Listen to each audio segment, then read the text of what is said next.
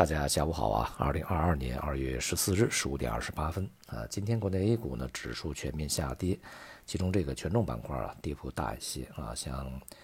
主要领跌的是金融和地产、银行、保险、券商啊，表现都是不佳的。这个其中券商呢跌幅更大一些啊。那么这个跌势呢，一方面是反映在隔夜以及当下这个外围市场啊下跌的一个承接，而同时呢也是。显示出啊，市场寄希望的这些这个权重啊价值蓝筹啊，呃，目前仍然是难以担当重任啊，因为这个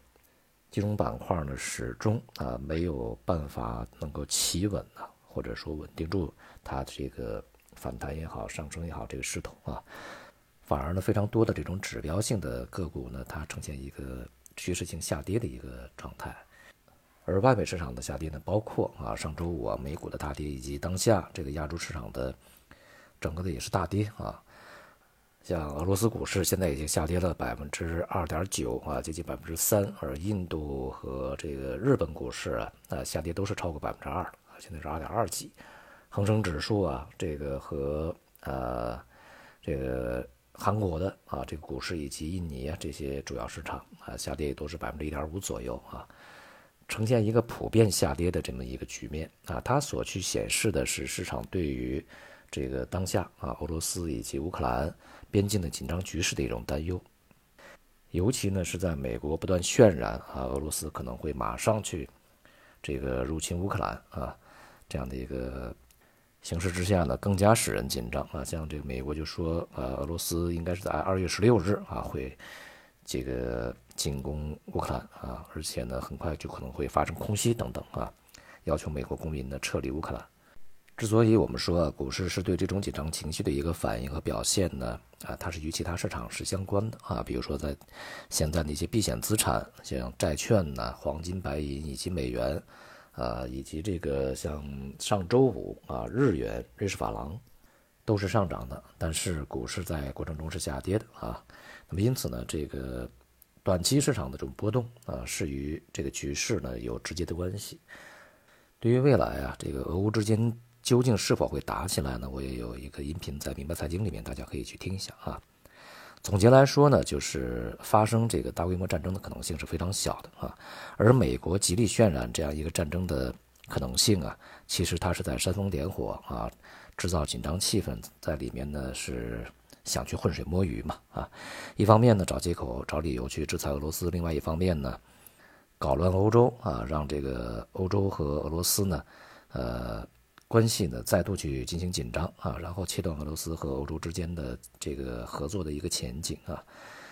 当然啊，他在这个过程中，美国呢就会啊借机去重塑自己的领导力，对于欧洲的影响力啊，团结北约，那么以及呢在里面获得其他的一些利益。而俄罗斯方面呢，它主要是为了显示一下这个它的决心和它的实力啊，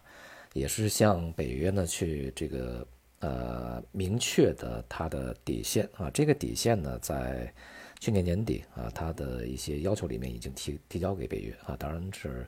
北约应该在很大程度上是被否决了啊，回绝了。当然有一些可能还会有的谈啊。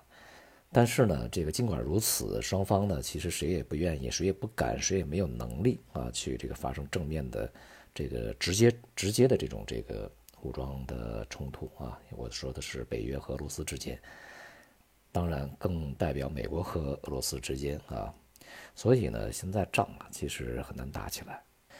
因此呢，随后啊，这个市场呃，应该很快就会摆脱啊，受到这种这个战争影响的一个局面啊，重新回到了原先的正常逻辑里面去啊。这个正常逻辑就是一个经济的增长程度以及利率的这个紧缩程度啊。当前呢，大家也对呃，美联储啊，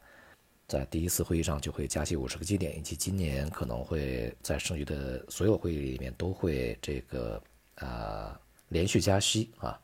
这个预期呢是升温的啊，当然对于整个资本市场的影响是非常负面的啊。不管它第一次是不是升息五十个基点，以及未来到底是五次还是六次还是七次加息啊，其实加息都是在路上的。因此呢，对于市场的影响可能也就是一个幅度问题、速度问题啊，方向呢不会改变，方向呢它就是整体影响是向下的影响啊。所以我们记住这一点就可以了。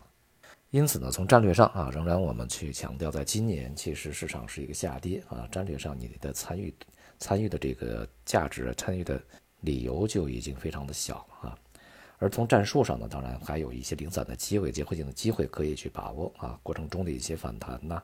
这个持稳呐等等啊，可以去捕捉啊，一些行业和板块呢，可能还会逆大盘走出一些不错的行情来啊，这是可以去挑选的，但是呢，相对来讲风险。大一些啊，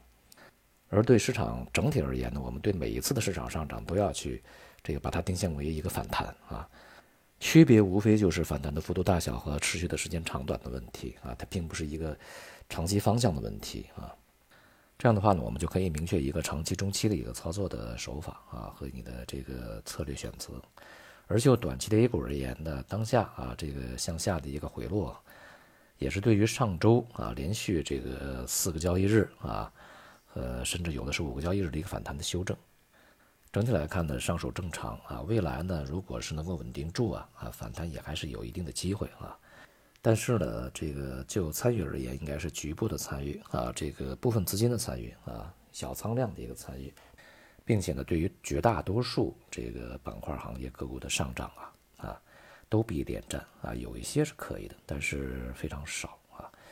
绝大多数呢是这个，如果在参与的过程中有利润，最好呢是这个见好就收啊，快进快出比较好一点啊。那么另外呢，随着未来这个战争的紧张局面呢，可能会慢慢的缓解和下降啊，当然这是一个主观的预期啊。那么如果是这样的话呢，整个市场也会恢复秩序，比如说收益率会继续的恢复上行，而黄金半银会继续恢复下跌啊。这个呢，呃，也不会说持续多长时间，应该会在不远的未来就会来临的啊。好，今天就到这里，谢谢大家。